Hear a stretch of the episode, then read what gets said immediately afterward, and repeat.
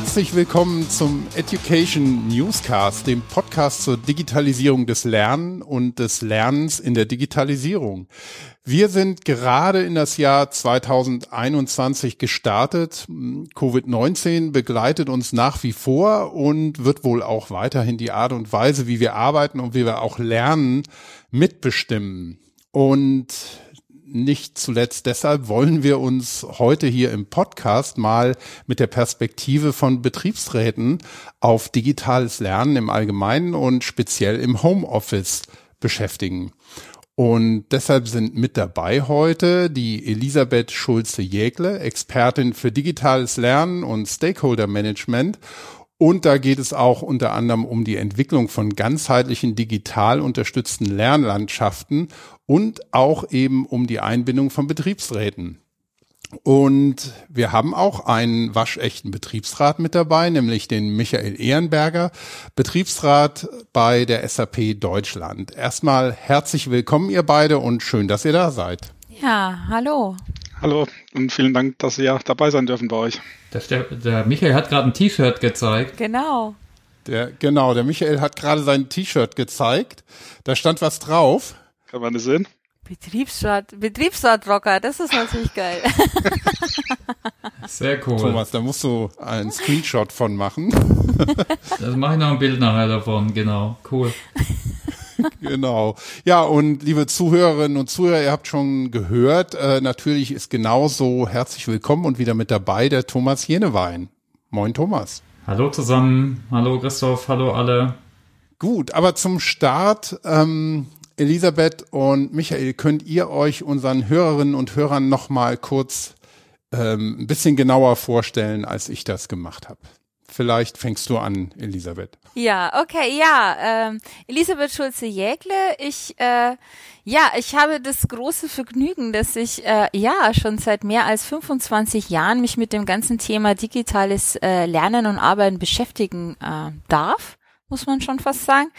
Ähm, ja, zu den Zeiten, als es noch Telekooperation und Telearbeit hieß, äh, sind einen langen Weg gegangen und äh, der Weg ist immer noch nicht zu Ende und ich habe mich eben da jetzt in meiner ähm, Profession ähm, als Fachexpertin ähm, besonders auf äh, das Thema Stakeholder Management äh, spezialisiert und insbesondere auf das Thema auch Betriebsräte.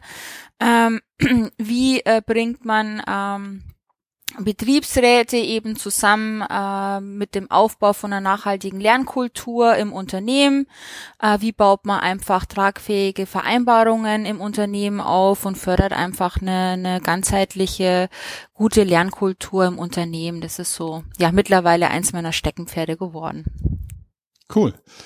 Michael, dann mache ich gerade weiter. Hast mich ja schon kurz angekündigt, Christoph. Ich bin allerdings zur SAP und auf die Welt nicht als waschechter Betriebsrat gekommen, sondern habe vor 27 Jahren tatsächlich im Facility Management ganz klein, ganz unten angefangen und auch schon nach dem zweiten Tag äh, festgestellt, dass ich das Wissen, was ich mir bis dahin angeeignet hatte, bei der SAP quasi gerade vergessen konnte und habe dann nochmal bei Null angefangen.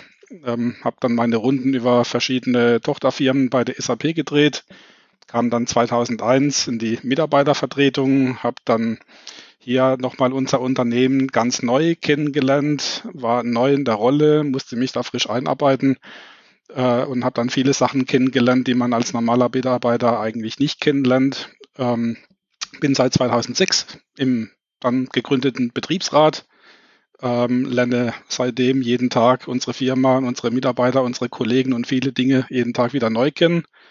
Ähm, und durch viele Veränderungen und Reorganisationen im Konzern haben sich über die Zeit auch meine Verantwortungen, die Aufgaben geändert und äh, ändern sich auch heute noch ständig weiter. Das heißt, das Thema Lernen ist sozusagen auch heute bei mir an der Tagesordnung. Und aktuell bin ich äh, in einem Fellowship bei der SAP in dem Bereich äh, von SuccessFactors als Kundenbetreuer oder wie das auf Neudeutsch heißt, Customer Engagement Executive.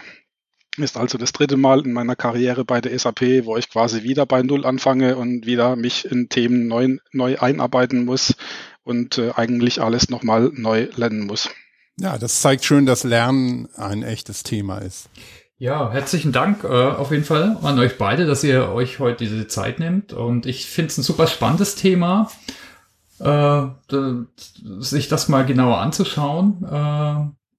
Vielleicht können wir gerade mal mit so einer Art Einführung starten. Vielleicht können wir mal anfangen mit dir, Michael. Vielleicht kannst du mal ein bisschen umreißen, wo du so die Rolle des Betriebsrats siehst im Rahmen vom digitalen Lernen jetzt speziell. Ja, wobei das Thema Lernen war aus meiner Sicht schon immer digital ist, gerade nämlich die, die entweder gelernt haben mhm. oder die, die sich nicht weiterbilden wollten.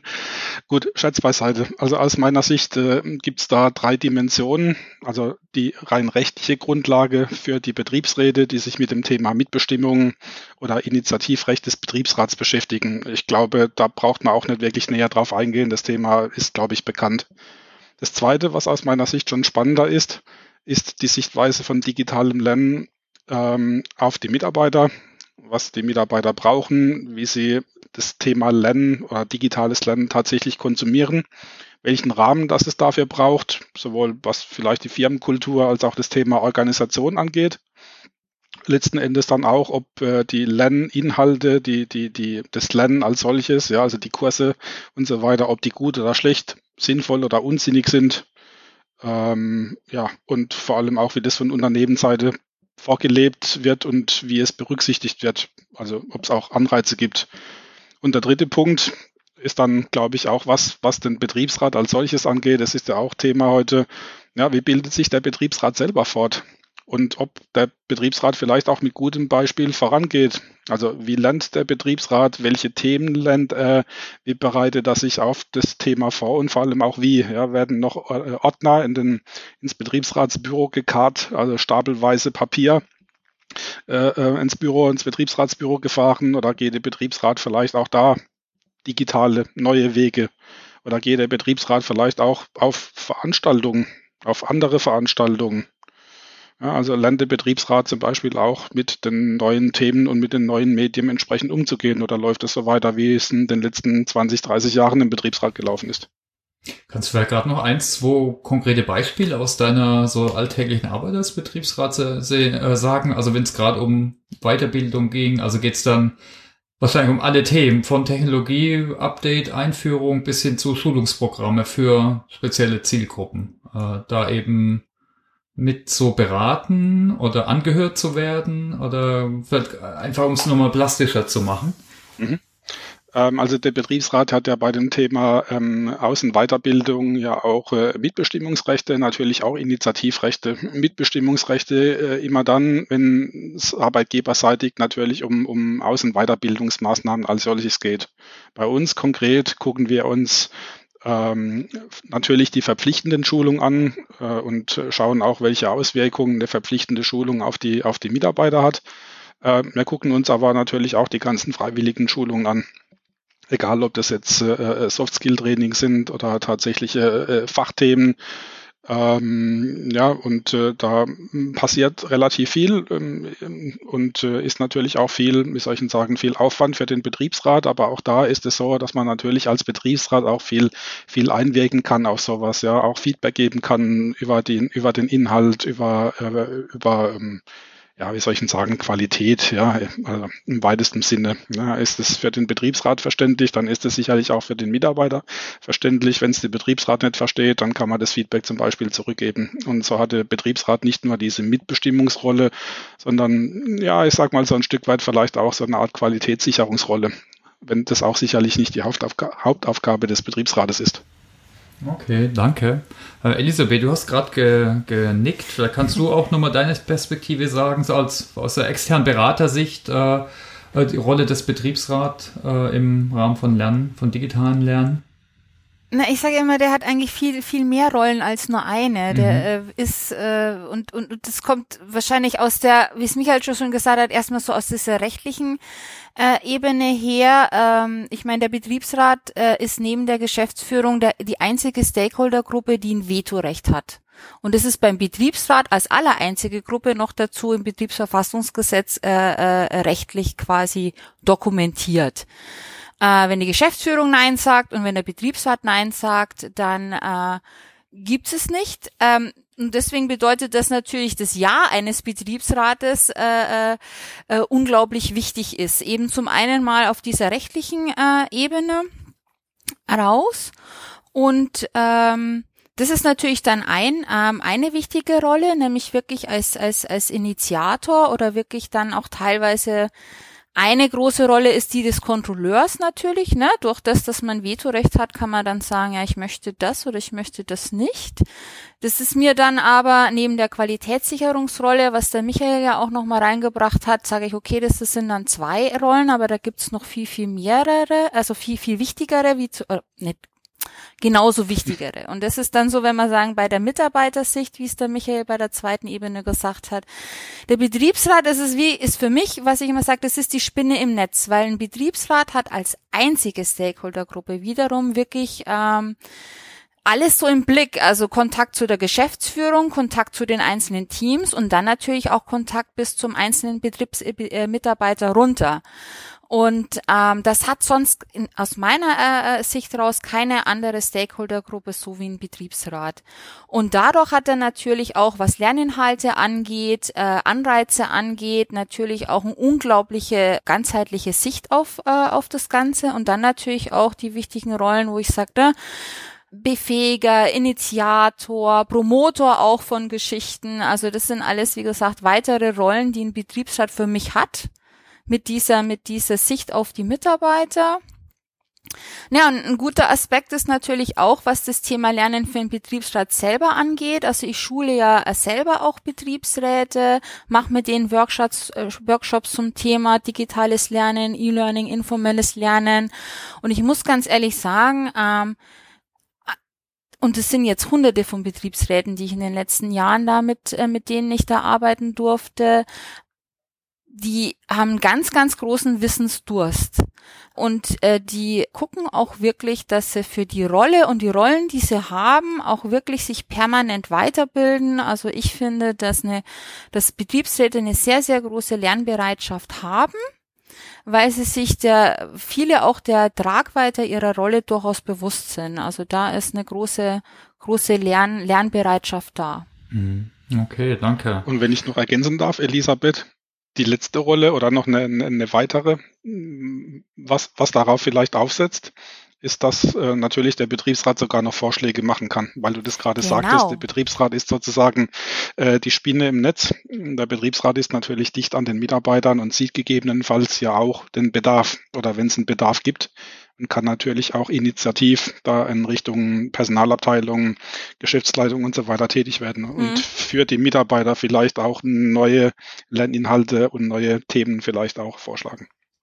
Und das Schöne ist, dass er dieses Initiativrecht auch per Gesetz zugeschrieben hat. Also er hat nicht nur ein Vetorecht und darf Nein sagen, sondern der hat auch im, im, im Betriebsverfassungsgesetz äh, äh, Gesetz festgeschrieben, dass er auch vorschlagen darf. Und das ist ein wunderschön, tolles, äh, tolles, äh, eine Rolle und nach einer tolle Aufgabe. Absolut, sehe ich genauso.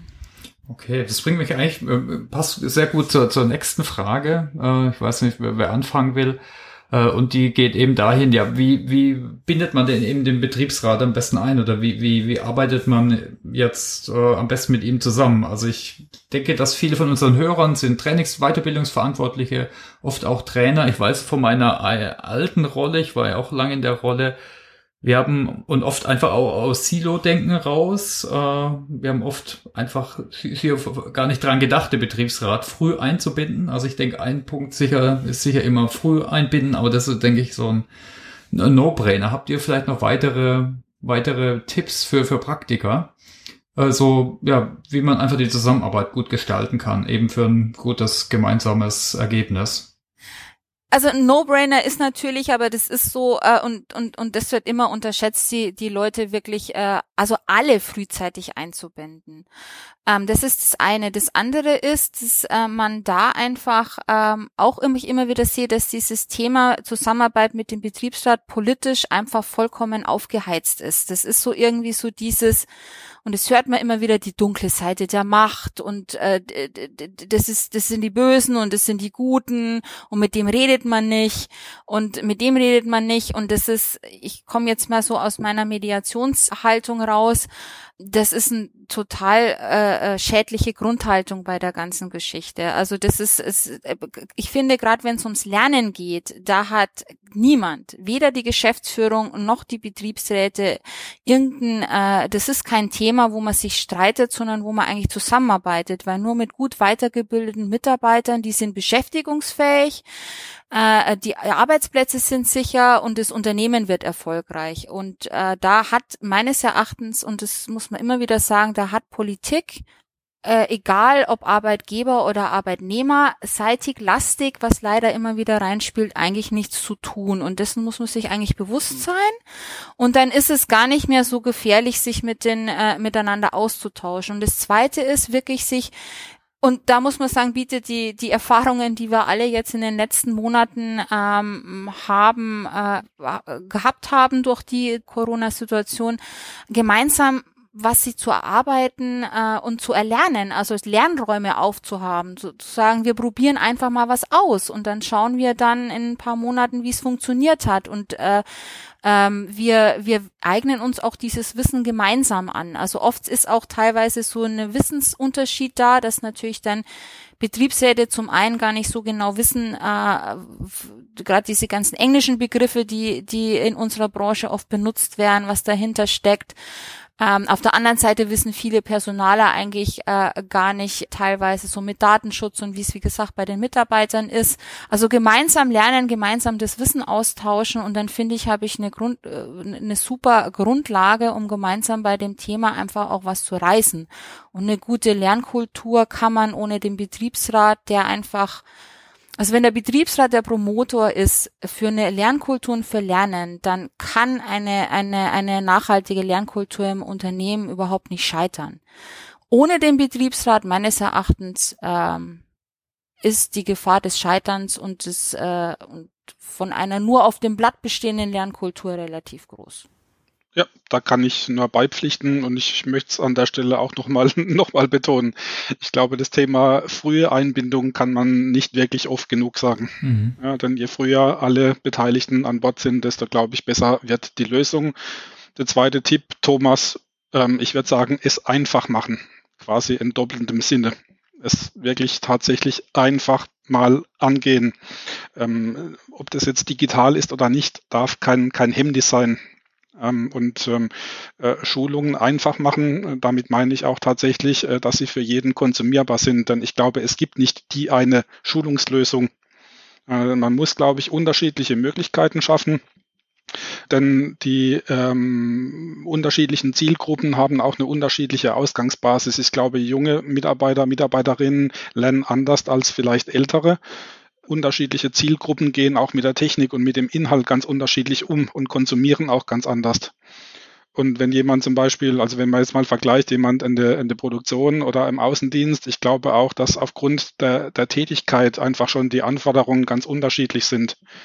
Ähm, Mitarbeiter in der Produktion, im Lager, im Shopfloor, in der Logistik, haben diese Mitarbeitergruppen überhaupt einen Zugang, einen digitalen Zugang in die Firma? An die Anbindung zu, zu Schulungen oder müssen die dann quasi auf dem Weg zum Casino irgendwie an so einem ähm, äh, Telefonhäuschen da mal nebenbei irgendwie noch versuchen, eine Schulung oder sowas zu machen. Und ich glaube, das ist auch ein wesentlicher Punkt, ja, dass man eben alle Mitarbeitergruppen im Unternehmen in diese Schulungsmöglichkeiten mit einbindet. Denn gerade solche, solche ähm, Blue Colors oder, oder die Deskless Workforce, wie man so schön sagt, die machen in vielen Firmen über 80 Prozent der Gesamtbelegschaft aus. Aber sage ich mal, die meisten Schulungen und Schulungsinhalte und auch finanzielle Ausgaben werden eigentlich eher für die Kollegen gemacht, die tatsächlich am, am Schreibtisch sitzen. Ähm, und ich glaube, was auch helfen kann, ist dann tatsächlich Anreize schaffen. Das sagte ich vorhin schon.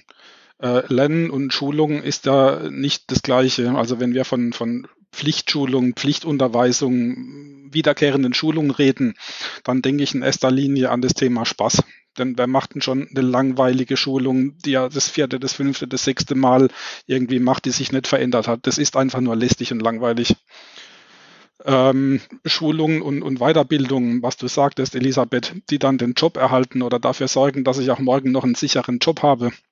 So was kann ich auch an die Belegschaft klar kommunizieren, ja, dass das Thema Außenweiterbildung wirklich auch zum Erhalt des Unternehmens, der Tätigkeit, der Jobs sind, die dann eben hier auch in, im Unternehmen, vielleicht auch in Deutschland bleiben. Und dann weiß ich vor allem auch als Mitarbeiter, der diese Schulung macht, warum ich diese Schulung mache, auch den Sinn und Zweck, ja, den, den Mehrwert, der dadurch geschaffen wird.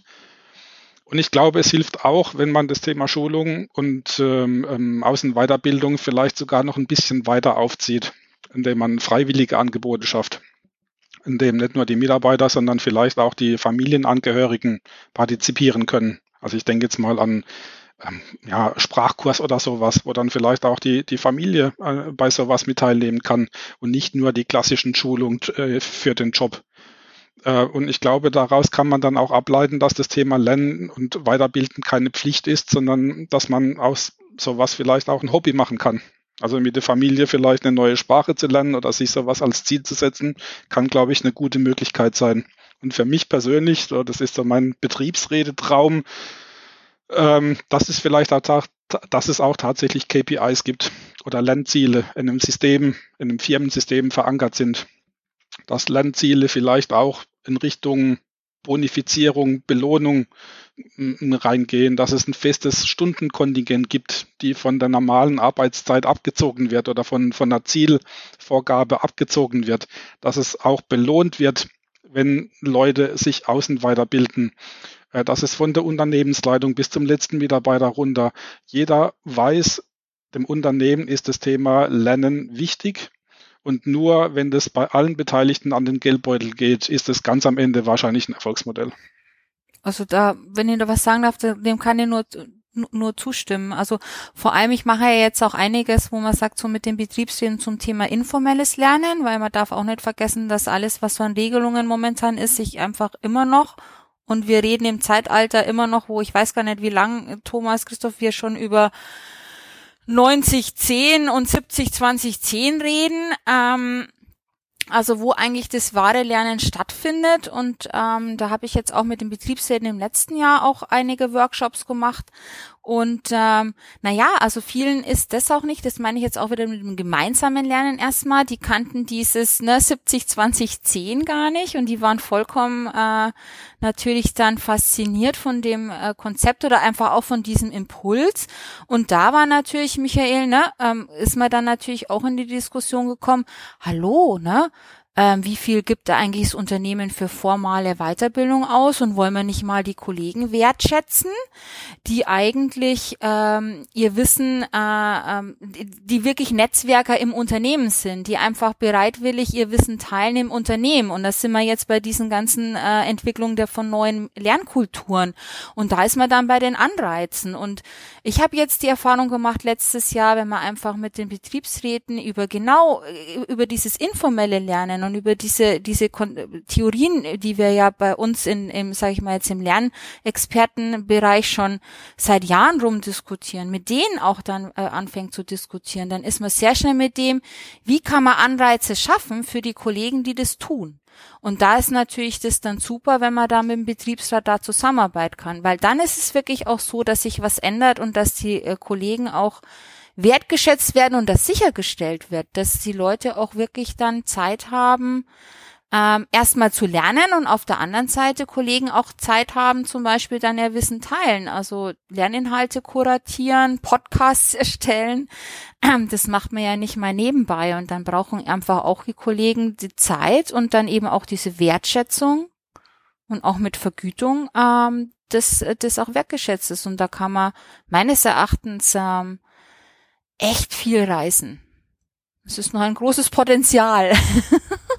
ich habe mal ein paar Notizen gemacht, vielleicht versuche ich nochmal zusammenzufassen. Also es waren jetzt viele super, super Punkte. Also Wissen und Netzwerk nutzen auf jeden Fall vom Betriebsrat. Eine weite, ganzheitliche Sicht, äh, auch inklusive ne, Familie, aber auch informelles Lernen, jetzt nicht nur formelles Lernen, frühe Einbindung, Spaß und Anreize schaffen, KPIs nutzen, Einfachheit, keine Angst. Ich denke, das ist ein guter Tipp. Also ja, ist, ist er vielleicht für manche angstbesetztes Thema.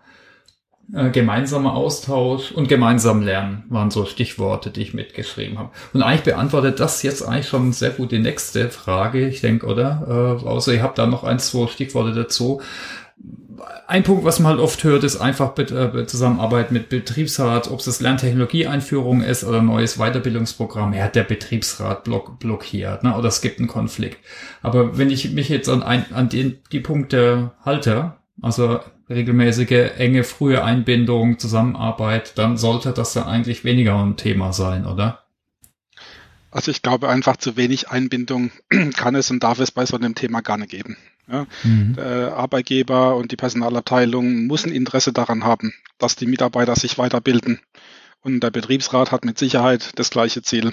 Es sichert die Wettbewerbsfähigkeit, das hat die Elisabeth schon gesagt, und den Erhalt der Arbeitsplätze, äh, die, ich sag mal, eine moderne, eine gute ähm, Unternehmenskultur oder eine Bildungskultur sorgt auch dafür, dass die Mitarbeiter im Unternehmen bleiben. Also diese Mitarbeiterbindung hm. ähm, ist sicherlich auch heute ein Stück weit mit ähm, da ein relevantes Thema oder dass ich neue Mitarbeiter zu mir ins Unternehmen bekomme, wenn sich auf dem Markt rumspricht, dass ich als Arbeitgeber eben neben den sozialen und finanziellen Aspekten vielleicht auch da großen Wert drauf lege. Und eine frühzeitige Mitarbeitereinbindung, also nicht nur der Betriebsrat, sondern auch die Zielgruppen früh einbinden, versteht sich dann, glaube ich, von selbst. Denn dann habe ich eine zielgerichtete Schulung für die Zielgruppen, wo ich auch weiß, dass die relevanten Lerninhalte da wirklich drin sind und dass es vor allem auch von der Qualität und vom Niveau und so weiter dann auch wirklich passt. Ähm, und das, was ich vorhin sagte, möchte ich hier nochmal unterstreichen. Also ich glaube, eine, eine hohe Qualität des Schulungsinhaltes und die Attraktivität, aber auch die Aktualität ist, glaube ich, relevant, denn jeder von uns weiß, wenn ich die Schulungszweite, das dritte Mal mache und das Ding ist wirklich total langweilig, dann äh, bin ich sicherlich nach spätestens der zweiten Schulung raus. Und als Unternehmen habe ich dann die Mitarbeiter verloren. Weil die Mitarbeiter genau wissen, das Unternehmen investiert da wenig Zeit und Know-how, wenig Herzblut letzten Endes. Dem Unternehmen ist es egal, dann ist es irgendwann den Mitarbeitern auch egal. Und das sehe ich ganz häufig bei, bei Schulungsinhalten ähm, dass es irgendwelche Vorgaben gibt, äh, die erfüllt werden müssen und dann Schulungen erstellt werden, die halt irgendwie quasi dahin erstellt werden, die möchte man eigentlich, wenn man das als Betriebsrat sieht, niemand zumuten. Sowas würde ich nie einem Kunde zumuten, aber das Unternehmen mutet solche Schulungen ihren Mitarbeitern zu. Und da ist man manchmal dann doch sprachlos. Also Qualität soll nicht von Qual kommen, sage ich immer, ne? okay. Nee ich meine, so zur Blockadehaltung, ich, ich würde es mal trennen. Also das, das eine ist, man muss es, und, und das ist so, und das muss jedem klar sein. Ähm, genauso wenn ich zur Geschäftsführung gehe, da wird's politisch. Und wenn, ähm, deswegen frage ich auch immer, wenn ich äh, äh, im Unternehmen äh, quasi reingeholt werde für so Stakeholder-Geschichten, na, wie ist denn gerade das Verhältnis mit der Geschäftsführung Betriebsrat? Wenn da die Zeichen auf Sturm stehen, dann wird's schwierig, weil äh, dann geht's nicht mehr um die Sache, sondern geht's um Politik. Das muss ich aber wissen. Ähm, ich sage dann immer, wenn man aber vorher bei Zeiten schafft, eine gute, vertrauensvolle Zusammenarbeit im Thema Lernen äh, zu etablieren, dann ist man äh, nicht, sagen wir so, die erste, äh, äh, das erste Schiff, das quasi im Sturm versinkt äh, äh, in der Politik, sondern da kann man eigentlich mit so einer vertrauensvollen Zusammenarbeit dann doch auch den ein oder anderen politischen Sturm ähm, besser äh, überleben oder wird halt nicht dann einfach äh, da als Opfer. Aber das muss man einfach wissen. Ähm, das gehört zu diesem Spiel dazu. Und ähm, und das andere ist einfach wirklich, dass man, ähm, und da ist wieder das Thema, wie du schon gesagt hast, ne, dass man sagt, oh, Betriebshaltung, da wird's dann wieder schwierig. Ähm, ja, Entschuldigung, aber ähm, ich meine, wir reden auch so viel über agile äh, äh, Methoden und äh, neue neue Arbeitsformen und sonstiges und wir reden sehr viel von äh, der Kraft der interdisziplinären und heterogenen Teams. Also also ein heterogener, äh, also Stakeholder-Management reinzubringen, ist ein heterogenes Team zu haben. Und der Betriebsrat bringt die Heterogenität äh, des Unternehmens rein. Und wenn ich ein Produkt haben will, Michael, du hast es ja gesagt, wenn ich ein Produkt haben will, das auf dem Markt ist gleich Lerner im Unternehmen bestehen will, dann muss ich halt letzten Endes auch meinen Kunden fragen. Und dann wird's immer, sage ich mal, komplex, weil ich einfach dann äh, mein Produkt äh, der äh, dem Markt äh, bezüglich Markttauglichkeit äh, erstmal äh, wie, wie gesagt, dem, dem Test unterziehen muss. Und klar wird es anstrengend, aber so, so, so ist es nun mal. Und äh, das gehört einfach dazu. Also für mich, um, um das vielleicht nochmal mitzunehmen, äh, scheint so der Hauptknackpunkt bei allem immer die Firmenkultur und in unserem speziellen Fall eben die Lernkultur, die ja bestimmt ein Teil der Firmenkultur ist, zu sein.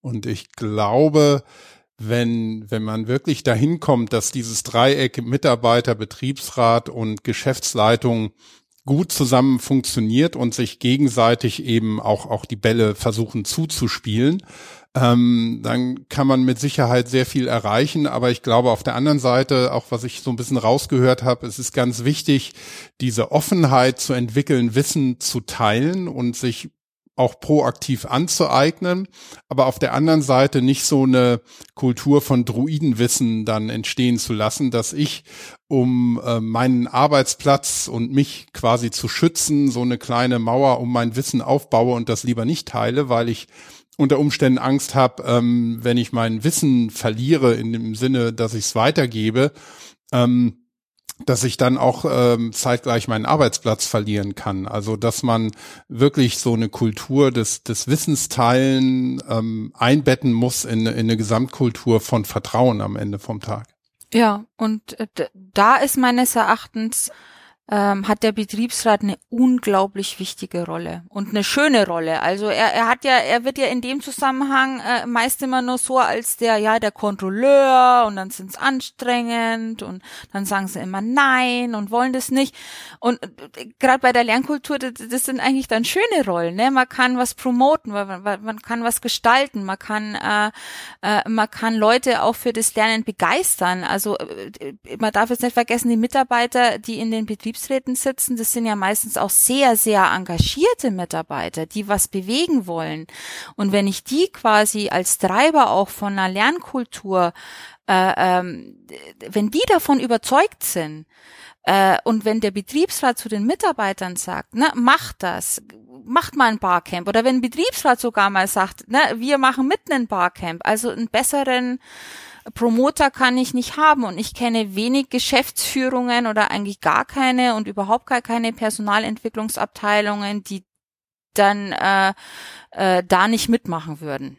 Wenn eben, wie gesagt, vom, vom Betriebsrat solche Impulse kommen. Gar nicht, überhaupt nicht. Die sind eher was ich so festgestellt habe, dann total überrascht, wenn sowas passiert und sind dann immer total äh, äh, aufgeregt und, und, und total äh, äh, ja glücklich, dass sie da einfach dann äh, ganz andere Sachen mitreißen können. Aber das, das schließt halt voraus, dass ich einfach dieses, äh, äh, wie gesagt, äh, sehr einseitige, eindimensionale Denken und das sehr stark äh, alles politisch zu sehende Denken wirklich loslassen muss. Und das ist, finde ich, das Schwierigste, äh, was, mi was mir, was mir begegnet in vielen äh, Gesprächen oder oder und, äh, Unternehmen dann, dass man erst über diesen Punkt springen muss, dass man da erstmal sich mal auf der Ebene anfängt zu vertrauen und zusammenzuarbeiten. Und dann ist unglaublich viel möglich. Und ich, ich, ich aus meiner Erfahrung ist es dann äh, ich, äh, nach eineinhalb Tagen so ein Stakeholder-Workshop, wo die alle zusammensitzen äh, am Nachmittag fangen die dann teilweise an schon zu reden und überlegen sich, wie sie dann teilweise irgendwie neue Lernräume schaffen können für die Leute aus der Produktion, weil hochgekommen ist, dass das eben letzten Endes momentan so nicht passt. Und dann ist es innerhalb, da, da geht's dann plötzlich ganz, ganz schnell, dass da ähm, Lösungen gefunden werden. Und das finde ich dann das Faszinierende. Also es ist nicht, der Sprung ist vielleicht schwer, man meint's schwer, weil man es halt so eingeübt bekommt, dass man das eigentlich nicht macht, mit dem Betriebsrat zusammenzuarbeiten. Aber wenn man das mal wirklich jetzt einfach mal ad acta legt, das ist Argumentation, die nicht mehr meines Erachtens zeitgemäß ist, sondern alle springen, also auch Betriebsräte müssen da auch mal springen, äh, dann ähm, passiert vieles von selber. Aber springen meines Erachtens muss man dann. Ja, das habe ich auch mal in der Coaching-Ausbildung gelernt. Ne? Das Beste gegen äh, Konflikte ist einfach Kommunikation. Ne? Also genau, was du jetzt ansprichst, dass man miteinander kommuniziert in verschiedenen eher, äh, ja, Arten. Ja, und man darf jetzt nicht vergessen, die Konflikte gibt's. Ja, klar. Also das ist klar, das ist per se der Rolle, die alle einnehmen. Aber ein Konflikt ist ja nichts ne? Schlimmes. Und, ja. ja. aber es ist nichts Schlimmes. Äh, Konsens muss man finden, Lösung muss man dann finden. Konflikt ist erstmal nichts Schlimmes. Ähm, aber äh, die, die Lösungsbereitschaft, äh, eine Lösung gemeinsam zu finden, das ist dann wichtig. Der Konflikt nicht. Willst du da mal drauf äh, eingehen, Michael? Sonst würde ich zum nächsten Thema äh, kommen. Ja, ich bin die ganze Zeit im Überlegen, ob ich das als Betriebsrat überhaupt mit reinbringen soll. Aber mal mhm. ganz nüchtern betrachtet ist es so, ich habe nochmal einen, einen Tester. Ja, also wenn ich als Unternehmen Schulungsinhalte erstelle, kann ich mit dem Betriebsrat testen, mhm. bevor die Schulung dann an die Mitarbeiter rausgeht. Ja, wenn ich mir jetzt überlege, ich habe schon viel Zeit und Geld investiert, um eine Schulung zu erstellen, ja, dann stellt der Betriebsrat vielleicht fest, die Schulung geht am Thema vorbei oder sie ist einfach nicht gut oder nicht verständlich oder nicht klar. Und dann rolle ich diese Schulung an die Mitarbeiter aus, ja. Und die nehmen alle an dieser Schulung teil, was da an Zeit und an Geld vielleicht auch unnötig verbrannt wird, ja. Also deswegen bin ich völlig bei dem, was Elisabeth sagt, ja, Betriebsrat auf Augenhöhe und als äh, sozusagen Sparringspartner bietet nicht nur für die Mitarbeiter letzten Endes einen Mehrwert, ja, weil der Betriebsrat ein Multiplikator ist und ein Meinungsverstärker ist, sondern wenn man es mal ganz neutral betrachtet, auch nochmal sozusagen ein Check fürs Unternehmen, ohne dass man da unnötig Zeit und Geld verbrennt. Okay, danke. Also ein Punkt, ich habe äh, ein bisschen mich versucht vorzubereiten. Wenn man auf Google sucht, Betriebsrat und Weiterbildung oder Betriebsrat und Training, Betriebsrat und Corporate Learning, eigentlich fast alles, was man findet, ist Weiterbildung von Betriebsräten. Und du hast jetzt, Elisabeth, du hast vorhin mal Barcamps angesprochen. Also die, die meisten Sachen waren aber relativ formell. Äh, da ging es nämlich viel um Gesetze. Klar, das sind Themen, die, die muss man einfach wissen. Aber wer könnte da ein bisschen was dazu sagen? Wie, wie ist da so der Status? Vielleicht habt ihr auch da Empfehlungen oder Tipps äh, für Zuhörer, was man sich vielleicht als Betriebsrat oder auch als, äh, ich finde auch als äh, Personalentwickler sollte man sich da vielleicht auch informieren. Was, was gibt's da so? Also das ist jetzt eine persönliche Beobachtung gerade aus dem letzten Jahr. Und mhm. sagen wir mal, ich bin ja mit dem ganzen Thema, dass ich Workshops für äh, Betriebsrat Weiterbildungen für das Thema E-Learning anbiete, bin ich natürlich auch bei Betriebsrat Weiterbildung ein totaler Exot. Weil meistens geht es natürlich erstmal um Gesetzesschulungen mhm. und, äh, und, und solche Geschichten. Ähm, es ist interessant zu sehen, dass die meisten Betriebsrat-Weiterbildungen ähm, rein klassisch äh, formal angeboten werden. Also viele innovative Formate, auch digitalisierte gute Formate für Betriebsrat-Weiterbildungen gibt es, was ich jetzt momentan vom Markt her sehen kann, sehr, sehr spät entbehrlich. Das ist natürlich sehr, sehr schade, weil ähm, Betriebsräte eben, wie wir gerade gesagt haben, eine sehr, sehr wichtige Rolle haben und gerade heutzutage ne, Medienkompetenz, digitale Lernen, äh, ähm, digitale Zusammenarbeit, Barcamps und so weiter, alles, was da jetzt so mit reinspielt und das eigentlich ähm, eigentlich die Betriebsrat Weiterbildung äh, da noch viel zu ähm, hm, ja, ich will jetzt nicht altmodisch sagen, zu klassisch. Also da, da fehlt viel, weil nur wenn ich dann so ein interaktives Format mal wirklich erlebt habe, wie so ein Barcamp oder so, dann kann ich mir auch wirklich was darunter vorstellen. Und wenn ich das selber mal mitgemacht habe, dann kann ich auch das ganz anders im Unternehmen dann zum Beispiel unterstützen oder weiß, was es dazu braucht. Und da meines Erachtens müsste, und ich habe auf der anderen Seite aber auch schon gehört von vielen Betriebsrat Weiterbilder Anbietern, dass natürlich natürlich Betriebsräte auch lieber momentan immer noch gern die klassischen Weiterbildungsformate schätzen. Ähm, also äh, das ist auch so ein bisschen mit dem Springen, ne? dass äh, natürlich Betriebsräte zum einen mal einfach neue moderne Formate ausprobieren ähm, und auf der anderen Seite natürlich das Angebot da ist, ähm, weil die eben so eine wichtige Rolle jetzt gerade heutzutage in diesem massiven Wandel, den wir da gerade haben, haben. Ähm, das, das kommt mal momentan jetzt so von den Angeboten her noch ein bisschen zu kurz. Äh, wirklich so diese äh, diese innovativen ähm, Angebote, ähm, die wir teilweise jetzt, wenn ich allein an die Corporate Learning Community denke oder so, die wir natürlich dann äh, in, in, in, in dem äh, Lernexpertenbereich äh, schon haben. Das, da, da, da können wir noch, äh, da kann man noch eine Schuppe drauflegen, finde ich. Okay, danke. Michael, wie ist denn da deine Sicht? Das sehe ich genauso. Das ist wirklich ein, ein, ein sehr guter Punkt. Auch von dir, Elisabeth, äh, klasse aufgezeigt. Denn als ich als Betriebsrat angefangen habe, gab es dann die großen bekannten Schulungsanbieter und Gewerkschaftsverbände. Und da sind die Themen seit Jahren, Jahrzehnten eigentlich immer gleich und hangeln sich entlang des Betriebsverfassungsgesetzes oder anhand der normalen, sage ich mal, alltäglichen Betriebsratsarbeit.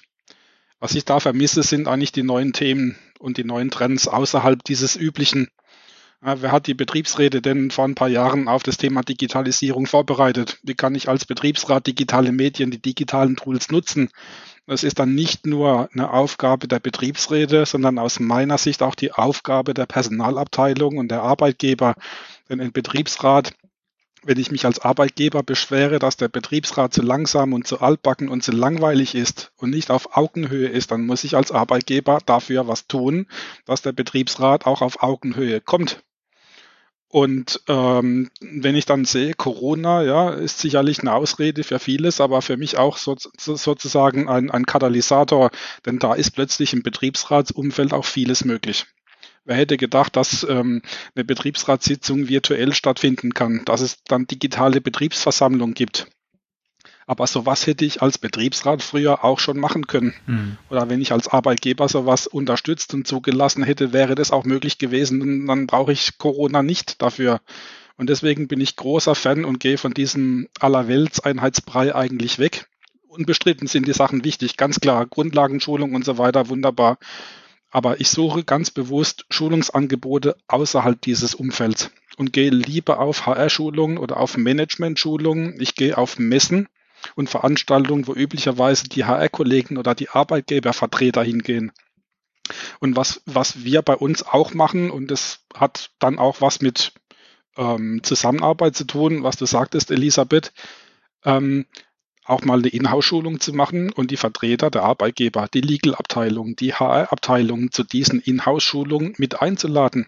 Ja. Denn unabhängig jetzt von dem Schulungsinhalt ist, glaube ich, auch das ein Teil der Zusammenarbeit und der, der, der Zusammenarbeitskultur, wo was Spannendes, was Neues, was Interessantes daraus entstehen kann, wo zumindest ein Dialog entsteht, wenn alle beteiligten Stakeholder vielleicht im gleichen Raum sind, an der gleichen Schulung teilnehmen und vielleicht dann aus dieser Schulung heraus schon mal neue gemeinsame Impulse setzen und diskutieren. Unterschreibe ich sofort alles. Waren nochmal sehr gute Impulse, genau. Also für Betriebsräte, ne, über den Tellerrand zu schauen, äh, aber auch für Personalentwickler, ne, also Betriebsrat als eigene, wenn es auch eine kleine, aber sehr wichtige Zielgruppe für Weiterbildung äh, ist und zur Einbindung, ja. Alles klar, dann gucken wir vielleicht mal auf das nächste Thema. Wir haben es gerade so ein bisschen angerissen, das ist das Thema Lernen im Homeoffice. Das ist an sich ja für manche Firmen nichts Neues. Jetzt aber in Corona-Times, äh, denke ich, äh, für alle ein Riesenthema. Christoph, willst du da weitermachen mit ein paar Fragen? Wir haben ein bisschen was vorbereitet. Ja, du, du hast es ja eben schon angesprochen, Michael, ähm, dass äh, Corona da viel möglich gemacht hat, äh, auch was die Formen des Zusammenkommens äh, im Unternehmen und auch beim Betriebsrat angeht. Ähm, genauso ähm, ja, ist das ja sehr disruptiv im Moment, was das digitale Lernen angeht. Und ähm, das Thema Homeoffice wird ja gerade auch in diesen Wochen, also wir nehmen den Podcast ja so ungefähr Mitte ähm, Januar auf und es wird ja in der Presse und von der Politik gerade auch bemängelt, dass ähm, immer noch viel zu wenig Firmen ihren Mitarbeiterinnen und Mitarbeitern das Homeoffice ermöglichen, weil viele ja wahrscheinlich auch äh, ja so eine gewisse Angst vor Kontrollverlust haben oder es fehlt das äh, Vertrauen. Ähm, bei SAP sind wir einen ganz anderen Weg gegangen. Wir haben quasi vom ersten Tag im Lockdown im März schon fast alle Mitarbeiterinnen und Mitarbeiter im Homeoffice gehabt. Und das wird auch sehr unterstützt. Und was gibt's aus deiner Sicht da zu beachten? Was ist wichtig, wenn man im Homeoffice sitzt, ähm, gerade in Bezug auch auf das Thema Lernen? Ähm, ich sage immer, ich muss es wollen und ich muss es auch können. Und mit wollen meine ich, dass ich mir selber einen Freiraum einrichte, um dann auch tatsächlich mir konkret Lernziele zu setzen oder konkret Schulungen zu machen und für die Zeit, wo ich sowas mache, dann versuche auch alle möglichen Einflüsse, Einflüsse auszublenden. Und mit Können meine ich, dass es auch um das Thema Infrastruktur geht. Denn gerade das, was du sagtest, die Stichwort Anbindung und Stichwort Anbindung aller Mitarbeiter, egal ob jetzt mit geschäftlichen oder dem privaten Gerät, das auch den Mitarbeitern zu ermöglichen, von zu Hause aus auf diese ähm, Grundlagen und Schulungsinhalte zuzugreifen. Ich in meiner Rolle als Betriebsrat habe viel mit Kundenbetriebsräten zu tun und die Diskussionen, die ich im Moment wahrnehme, gehen eher in diese Richtung, dass es diese zwei Klassengesellschaften den Unternehmen gibt, nämlich zwischen angebundenen Mitarbeitern und nicht angebundenen Mitarbeitern oder zwischen den White Colors und Blue Colors, also Kollegen, die am Schreibtisch sitzen oder eben sozusagen keine digitale Anbindung haben. Und ich glaube, da gibt es erstmal grundsätzlich den großen Nachholbedarf und das hat mit Homeoffice da, glaube ich, gar nicht so viel zu tun. Und die zweite Diskussion geht entlang eigentlich von dem Thema Arbeitszeit und Arbeitsschutz, zumindest bei einigen Betriebsräten und bei einigen Arbeitgebern, Verbänden. Also die Diskussion, wer zahlt die Zeit, wenn ich zu Hause bin und eine Schulung mache? Wie verhält es sich dann auch mit der Ausstattung, wenn ich zu Hause arbeite und da meine Schulung mache und wer die Ausstattung zu stellen? Also das war mal grob zusammengefasst. Äh, ich glaube, Ziel muss es eigentlich sein, dass ähm, den Mitarbeitern egal wie das gestrickt ist, ja, den größtmöglichen Freiraum zu geben. Also wenn der Mitarbeiter lernen will, dann muss ich ihn lernen lassen. Wo er dann sitzt, ob er das auf der Couch macht oder im Arbeitszimmer oder aus dem Bett, muss dann eigentlich für alle Beteiligten völlig egal sein. Und äh, das gleiche gilt auch für die Zeit. Ja, der eine lernt dann gern nachts oder kann das eben aus dem familiären Umfeld vielleicht dann nur morgens oder am Wochenende oder wie auch immer machen. Ich glaube, da muss man sich mehr drauf fokussieren. Also weniger diese, diese, diese sage ich mal, Klassenkampfdiskussion, ja, wer bezahlt und zu welcher Uhrzeit und ist das dann alles irgendwie geregelt, sondern dann eher sagen, der Mitarbeiter und die Lernangebote stehen im Mittelpunkt und dann müssen die Beteiligten Arbeitgeber, die Lernabteilungen, die Betriebsräte müssen es so möglich machen, dass es den Mitarbeitern quasi einfach fällt, das zu tun, wann, wo und wie sie wollen. Und das ist eigentlich das, ähm, was mir so am Herzen liegt. Und ich glaube, so ein ganz anderer Punkt, den ich da vielleicht noch mit einbringen möchte, ist, ich glaube, für alle ist diese Situation auch aus dem Homeoffice herauszulernen völlig neu. Und ich glaube, was auch spannend sein kann, ist, dass Mitarbeiter so eine Erfahrung, wie sie zu Hause lernen oder grundsätzlich, wie sie mit elektronischem Lernen jetzt auch umgehen, dass sie sowas weitergeben. Warum kann man sowas nicht mal in einem Abteilungsmeeting oder in einer Betriebsräteversammlung oder sowas auch mal anderen mit auf den Weg geben, anderen an diesen Erfahrungen teilhaben lassen? Und es ist mir wichtig, eben auch nochmal so einen Aspekt damit reinzubringen kann ja auch wieder nur, kann ja auch wieder alles nur unterschreiben, Michael. Also das ist, das ist so was, was ich sehe. Also das eine ist, was wir gerade gesagt haben, für mich rächt sich das momentan.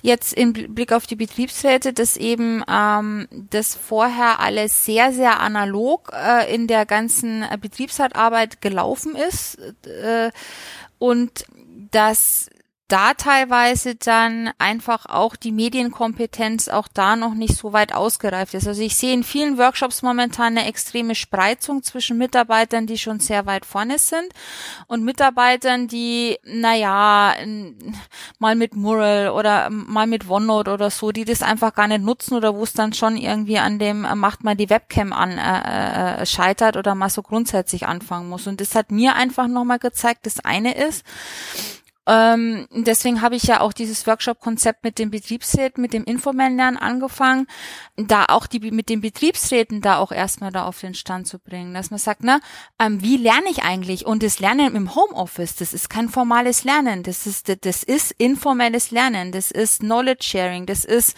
im großen Teil äh, selbstgesteuert und da muss ich mit den Betriebsräten anfangen, den Fokus drauf zu legen und dann natürlich auch Angebote schaffen, die äh, einfach das unterstützen. Zum einen mal diesen, diesen Medienkompetenzaufbau bei möglichst allen Mitarbeitern, auch die, die eben momentan noch nicht so weit sind wie, wie, wie andere und ähm, auch dieses dieses dieses Wissensaustausch ähm, äh, äh, weiter fördern und das fängt bei mir bei mir an bei diesen Angeboten für die Betriebsräte, dass die das erfahren und dass die das dann genauso wie du es dann gesagt hast in den eigenen Versammlungen dann bis rein in den Teamsitzungen dann auch wirklich weitergeben, dieses Wissen teilen. Also Lernen im Homeoffice ist für mich im, im höchsten Maße ähm, informell, selbstgesteuert ähm, ich mache mit einem Klienten, machen wir da, haben wir angefangen und das ist jetzt ein Finanzbereich, das kommt überhaupt nicht von HR, Learn and Share Sessions, wo die Kollegen einfach ihre äh, digitalen Tipps teilen mit anderen Kollegen und die finden das alles super. Und dann lernen die gern und dann nehmen die sich Zeit. Das ist eine andere Art von Lernen und es ist, hat nichts mehr meines Erachtens äh, viel mit diesen ganzen formellen Lernkonzepten die vorher einfach immer noch sehr stark verfolgt sind, zu tun. Lernen im Homeoffice ist informell. Ähm, Elisabeth, vielleicht äh, eine Frage dazu. Für viele ist ja schon dieser dieser Umzug ins Homeoffice und plötzlich alles digital zu bestreiten, ein, ein großer Move. Das ist ja nichts, was man so einfach mal macht. Und ähm, ich habe in einem anderen Podcast zum Beispiel mit einem SAP-Kollegen, der Softwarearchitekt ist, auch gesprochen. Es ging dabei auch um das Thema Homeoffice und er meinte, für ihn ist es sehr schwierig, weil ihm dieser permanenter Austausch im Büro und auf dem Flur fehlt, wo eben genau das passiert, dass man Informationen teilt und dass man auch Wissen miteinander teilt und Wissen diskutiert. Das ist ja oft auch dann gerade bei so einem Netzwerkansatz, wie du ihn gerade beschrieben hast, ist das ja nicht nur, ich, ich erzähle dir was, so als Erklärbär und dann hast du es verstanden, sondern das ist ja ein interaktiver Prozess und das entsteht ja auch beim Zusammenarbeiten. Wie sind denn deine Erfahrungen da auch bei deinen Kunden, wie sie das bewerkstelligen, dass sie das auch digital wirklich hinbekommen und nicht so ähm, in der Einöde langsam versauern? Äh, also ich würde mal sagen, das ist eine große Lessons learned für ganz, ganz viele. Ich habe erst gestern äh, eine große Reflexion mit vielen, äh, mit, mit vielen Kollegen oder Klienten gehabt. 2020 war das äh, Jahr der sehr, sehr auf Effizienz getrimmten digitalen Zusammenarbeit. Also es waren viele, die gesagt haben, ne, es ist viel effizienter ge gearbeitet worden, viel fokussierter. Das heißt, sämtliches, was so außenrum noch kommt, so diese, ich sag mal, die, äh, auch die Wichtigkeit des Smalltalks und des sozialen Austauschs, das ist total runtergefallen.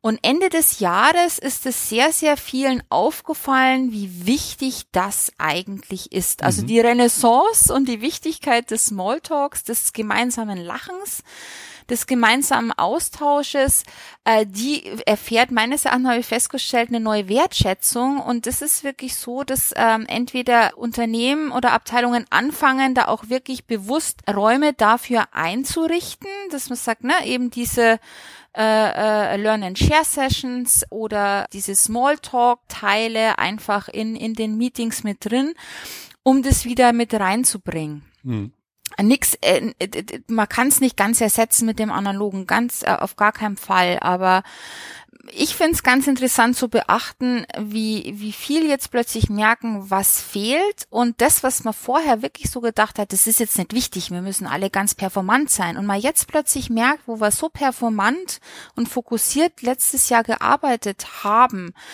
wie wichtig einfach dann doch dieser vermeidlich äh, unwichtige soziale äh, Austausch zwischen den Kollegen ist. Und äh, ich finde, das wäre eine große, sagen wir mal, so eine Lerngeschichte für 2021, das wirklich auch wertzuschätzen und dem auch im Homeoffice äh, äh mehr Frei, Freiraum äh, äh, Zeit zu geben.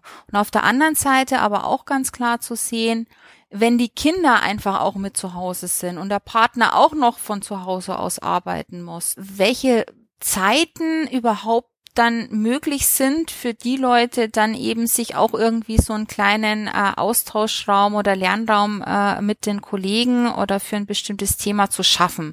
Und das ist meines Erachtens wird es auch äh, immer noch zu wenig, auch, auch in Lerndesigns beachtet, dass momentan jetzt gerade die Situation in den Familien einfach auch noch mal eine besondere ist und äh, das dann muss man einfach sich was überlegen aber es kann nicht sein dass man dann sagt man macht vier Stunden Sessions äh, oder oder acht achtstündige Seminare oder Workshops mögen sie noch so interaktiv und innovativ sein äh, wenn da zwei Kinder zu Hause sind und der und der und der Partner auch arbeiten muss, äh, das funktioniert nicht. Und das meines Erachtens sollte auch bei den Lerndesigns jetzt auch mehr berücksichtigt werden. Ja, vielen Dank. Ähm, ich glaube, das sind wirklich ein paar schöne Einblicke in ja die Fragen zum Homeoffice. Thomas, wollen wir noch ein paar persönliche Fragen stellen ja, am Ende? Genau, genau. Das sind immer relativ ähnliche Fragen, aber jeder Mensch ist ja einzigartig und jeder hat da, denke ich, auch dann ein paar Tipps. Ich hoffe, ihr Hörer findet das alles äh, spannend. Also daher würde ich die einfach gerne mal mit euch durchgehen. Die erste Frage ist, ja, wie lernt ihr denn am liebsten und was war da jetzt vielleicht auch gerade eure letzte, ja, wichtige Lernerfahrung, die ihr, die ihr gemacht habt. Elisabeth, willst du anfangen? Was ist so deine, Lieb deine Lieblingsart zu lernen? Ne, manche mit Buch, manche probieren aus, ist ja ganz unterschiedlich. Also meine wichtigsten Wissensquellen ähm, für, für jetzt äh, unseren Themenbereich äh, ist echt Twitter und LinkedIn mittlerweile und von da aus mal gucken, wo es mich hin verschlägt. Aber es ist definitiv Twitter und LinkedIn, hätte ich nie gedacht. Äh, mich mussten da einige äh, vor zwei Jahren auf der LearnTech dazu zwingen. Danke dafür an äh, Stefan, Jan und äh, den Volker, äh, dass sie mich dazu gezwungen haben. Und äh, ja, alles andere, da mache ich es dann lieber auch gern mit den Händen. Also ich habe ja erzählt, ich mache sowas mit Bienen und äh, äh, Wildbienen und Insekten und da lerne ich es dann wirklich lieber. Also so viel digital, aber ich lerne dann unglaublich viel wirklich auch analog mit Leuten zusammen äh, in tollen Lernsettings. Das, äh, das ist für mich auch immer ein wahrer Genuss, muss ich sagen. Das schätze ich auch immer sehr. Und hast du schon was auf deiner To-Learn-Liste für dieses Jahr? Eins werde ich auf alle Fälle machen, das ist zum Thema ähm, Visual äh, äh Facilitating. Mhm. Da gibt's eine ganz tolle Frau aus New York, die Brandy Engerbeck. Das ist so äh, eine, die auf LinkedIn auch wahnsinnig viel macht. Äh, deswegen äh, werde ich mir das als persönliches Lerngeschenk dieses Jahr schenken. Äh, genau. Und vielleicht dann auch mal eine kleine äh, Yoga, Yoga-Klasse, um den au digitalen Ausgleich zu haben. Das war eine schöne Metapher, ne? sich ein, selbst ein Lerngeschenk zu machen. Sehr schön nehme ich auf jeden Fall mit. Äh, jetzt äh, Michael. Vielleicht kannst du Gott sagen, na, wie lernst du am liebsten? Was war so deine letzte Lernerfahrung? Gut, ich fange vielleicht mal mit der letzten Lernerfahrung an, denn die dauert ja immer noch an. Ich habe ja eingangs schon erzählt, dass ich quasi ausgeliehen bin an, in eine andere Abteilung und da quasi jeden Tag auch neue Kollegen kennenlerne, neue Prozesse, neue Eindrücke sammle, ähm, neue Abkürzungen kennenlerne, ähm, wo ich dann abends eigentlich gut auch damit beschäftigt bin, äh, mal nachzulesen, was der ein oder andere macht und was er eigentlich mit den ganzen Abkürzungen meint. Oder gehe dann meine Notizen durch ähm, und ähm, versuche die dann zumindest für mich nochmal abzufassen. Äh, wie ich eigentlich lerne, tatsächlich am liebsten elektronisch, wobei ich da unterscheide zwischen ähm, meinen, sage ich mal, formalen Schulungen und, und Pflichtschulungen und so weiter, die ich machen muss, da brauche ich dann auch tatsächlich Freiraum dafür. Da brauche ich auch die richtige Stimmung. Ja, also sowas geht per, per Knopfdruck. Ich mache mir einen Kalendereintrag und dann wird einfach gelernt. Das sowas bekomme ich nicht hin, sondern das ist bei mir eher spontan. Da muss ich das richtige, ähm, sozusagen die richtige Stimmung haben. Ja, und ansonsten, glaube ich, lernen wir alle doch jeden Tag äh, wieder neu. Ja, allein beim Hochfahren heute Morgen vom Rechner hat Microsoft ähm, irgendwas äh, an, an der Software verändert. Plötzlich äh, sehen Tools anders aus, plötzlich sind Prozesse anders, plötzlich sind Fun Funktionalitäten anders. Also dieses, was du vorhin sagtest, Elisabeth, dieses informelle Lernen, sind wir, glaube ich, alle jeden Tag irgendwie mit dabei. Und ähm, was meine Lernziele, Thomas, angeht für 2021, ist es dieses Mal tatsächlich relativ einfach. Ähm, ich habe mir als Ziel gesetzt, einfach über das Thema Social Media da mehr zu machen, auch mal ein, ein Netzwerk, ein Betriebsräte-Netzwerk aufzubauen, ein Netzwerk äh, aufzubauen, um mich mit anderen auszutauschen. Also da würde ich mich dann auch freuen, wenn es noch ein paar interessierte Kollegen gibt, die da glauben, mit dem äh, Betriebsratsrocker oder Betriebsratsrebell da in Kontakt treten zu müssen, dann fühlt euch alle hiermit aufgefordert. Ja, super. Ich werde dich auf alle Fälle promoten in meinen Workshops, da kannst du sicher sein. Ja, super. Dann machen wir auf jeden Fall mindestens dein, dein LinkedIn-Profil in die Show Notes. Oder hast du vielleicht noch andere Punkte, wie man dich finden kann oder Tipps? Äh, also LinkedIn-Profil würden wir verlinken. Hast du sonst vielleicht noch irgendwelche Quellen? Ja, im Wesentlichen sind es die, die LinkedIn- und, und Xing-Profile oder über die Veranstaltungen. Ich habe das, glaube ich, gar nicht erwähnt. Ich versuche ja in, in meiner äh, Rebellen, Betriebsrats, SAP-Rebellenrolle ja andere Betriebsräte dafür zu begeistern und, und mitzureißen und äh, biete regelmäßig äh, ähm, Roundtables für Betriebsräte an. Wir machen Betriebsräteveranstaltungen, äh, Betriebsrat im digitalen Wandel oder der digitale Betriebsrat. Das ist, glaube ich, auch spannend. Also vielleicht aus SAP-Sicht so einen Einblick in das digitale Zeitalter zu erhalten oder auch in die digitale Betriebsratsarbeit zu erhalten. Und ähm, was wir auch gemacht haben, äh, zusammen mit einem Partner von uns, ist ein, ein Zukunftsbild Betriebsrat 2025, zusammen mit unseren Kunden, also Vertreter der Arbeitgeber, Personalabteilung, Legal und Betriebsräte, ähm, weil das, was er vorhin gesagt hat, ja, so Stichwort Blockadehaltung, langweilig, altbacken, Betriebsrat irgendwie, bäh, ja, dass man einfach davon wegkommt, ja, und da durften eigentlich alle Parteien mal so ihren Wunsch äußern, wie wäre denn der ideale Betriebsrat aus Ihrer Sicht in fünf Jahren und umgekehrt, wo muss ein Betriebsrat vielleicht auch mit dem ganzen, mit der ganzen Digitalisierung in fünf Jahren sein? Da mache ich also im Moment viel Werbung auf LinkedIn. Wer da Interesse hat, bitte sich einfach mit mir vernetzen und verlinkt Ihnen.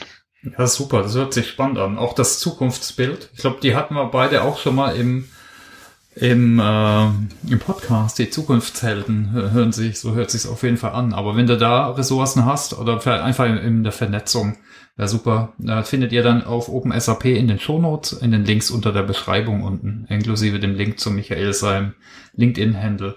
Äh, Elisabeth, du hast ja vorhin gesagt, du hast so ein paar Quellen. Äh, kannst du da vielleicht eins, zwei, drei nennen, äh, wo Leute sich noch weiter informieren können? Zu dir natürlich, aber auch so über das Thema. Also dein LinkedIn-Handle, du hast vielleicht. Ja, das ja. ist, das ist, äh, da macht man nie was verkehrt. Von da aus geht's dann weiter. Ähm, ja, ich weiß nicht, was man, ähm, wen ich gerne ähm, auch nochmal empfehle, auch auf LinkedIn zu folgen, ist die Britta Redmann. Das ist eine ähm, ganz tolle äh, Kollegin, Rechtsanwältin und HR-Expertin aus Köln, die sich auf das Thema Arbeitsrecht 4.0 spezialisiert hat. Und auch äh, an, bei äh, um den wertschätzenden Umgang äh, äh, mit Betriebsräten sehr stark wirbt. Also wie gesagt, die, die finde ich ganz toll, was sie macht. Also auch finde ich super, was Michael davor hat. Also das ist äh, genau das, was ich finde, was momentan so ein bisschen fehlt. So wirklich eine Austauschfläche für die Betriebsräte in diesem Thema, abseits von diesen ganzen politischen Diskussionen. Nö, also das, also wie gesagt, die kann ich wirklich sehr empfehlen. Und ansonsten, ja, wie gesagt, dieses Netzwerk. Also ich stelle immer wieder fest, dass sich die Betriebsräte untereinander ähm, noch meines Erachtens zu wenig austauschen. Also für uns diese Netzwerke, wie so die Corporate Learning Community, die gibt's meines Erachtens jetzt mal diese Gewer also Gewerkschaften beiseite äh, nicht und das wäre super toll, wenn das, was Michael da anfängt aufzubauen, wenn das funktioniert. Also deswegen empfehle ich auch Michael, da auch hinzugucken. Ähm, sehr, sehr gut. Hm? Ja, super, danke. Also alle austauschen und äh, Netzwerken. Äh, hier auch nochmal unser Aufruf. Und am Ende habe ich manchmal noch eine Joker-Frage. Äh, Gab es irgendeine Frage, die ich nicht gestellt habe? Oder würdet ihr gerne sonst noch irgendwie was loswerden, was wir vielleicht jetzt noch nicht so behandelt haben? Wir haben jetzt gut eine Stunde schon geredet, äh, aber vielleicht gibt es noch den einen oder anderen Punkt, Elisabeth oder Michael. Ähm, eins ist, eins würde ich immer gerne, das ist so ein Wunsch oder ein Appell, ähm, mhm. bringe ich auch immer bei den Betriebsräten rein. Äh, jeder ist ein Mitarbeiter. Also ein Betriebsrat ist ein Mitarbeiter, ein Personaler ist ein Mitarbeiter, alles sind eigentlich Mitarbeiter und Lerner. Und es und sich das einfach öfter mal wieder vor Augen halten, äh, nicht diese teilweise eben, wie gesagt, sehr, sehr stark kategorisierten Rollen, sondern wir sind eigentlich alle Lerner und wir sind alle Mitarbeiter in irgendeinem äh, Art äh, und Weise. Und äh, aus der Sache, die, wie gesagt, wir gesellschaftlich gerade jetzt hier vor der Brust haben, da geht's nur gemeinsam und es wäre für mich einfach ein Wunsch, wirklich äh, jeden in, in dieser Rolle zu sehen, als Lerner. Jeder ist ein Lerner. Sehr schön. Und da sehe ich jetzt nur zustimmendes Nicken. kann ich, kann ich von meiner Seite aus nur ergänzen. Also das, das würde ich nochmal doppelt unterstreichen. Den Mut zu haben, ist einfach zu machen und letzten Endes auch, ähm, sage ich mal, einen hohen Spaßfaktor zu erzeugen. Denn ganz ehrlich, jeder von uns äh, macht was mit Spaß viel, viel besser und lieber, als wenn es irgendwie langweilig ist. Ja, sehr schön. Das ist doch ein schönes Schlusswort. Thomas, damit können wir für heute einen Deckel drauf machen, ne? Absolut, ja. Ganz herzlichen Dank. Genau. Danke, Elisabeth. Danke, Michael. Ich fand super, dass wir miteinander gesprochen haben. Ne? Oft wird übereinander gesprochen. Also ich hoffe, wir konnten hier euch Zuhörern ein paar Impulse geben. Äh, ich fand es auf jeden Fall spannend. Ich habe jetzt mitgenommen, ich soll nicht so oft spannend und interessant sagen, aber ich finde es einfach so interessant und spannend. äh, ja, wie auch immer. Also ganz herzlichen Dank. Äh, genau. Und wenn, wenn ihr also wir freuen uns natürlich immer, wenn ihr den Podcast teilt, liebe Zuhörer, auf Social Media. Natürlich auch, wenn ihr teilt, was ihr mitgenommen habt. Äh, uns natürlich vielleicht auch ein Sternchen geben auf Apple Podcast. Genau, Christoph, oder? Dann machen wir einen Schluss. Da freuen wir uns auf jeden Fall. Ja, auch von meiner Seite nochmal ganz herzlichen Dank, Elisabeth und Michael, dafür, dass ihr euch so viel Zeit genommen habt. Und äh, liebe Hörerinnen und Hörer, auch bei euch vielen Dank fürs Zuhören und bis zum nächsten Mal. Tschüss. Ciao. Tschüss. Tschüss, danke.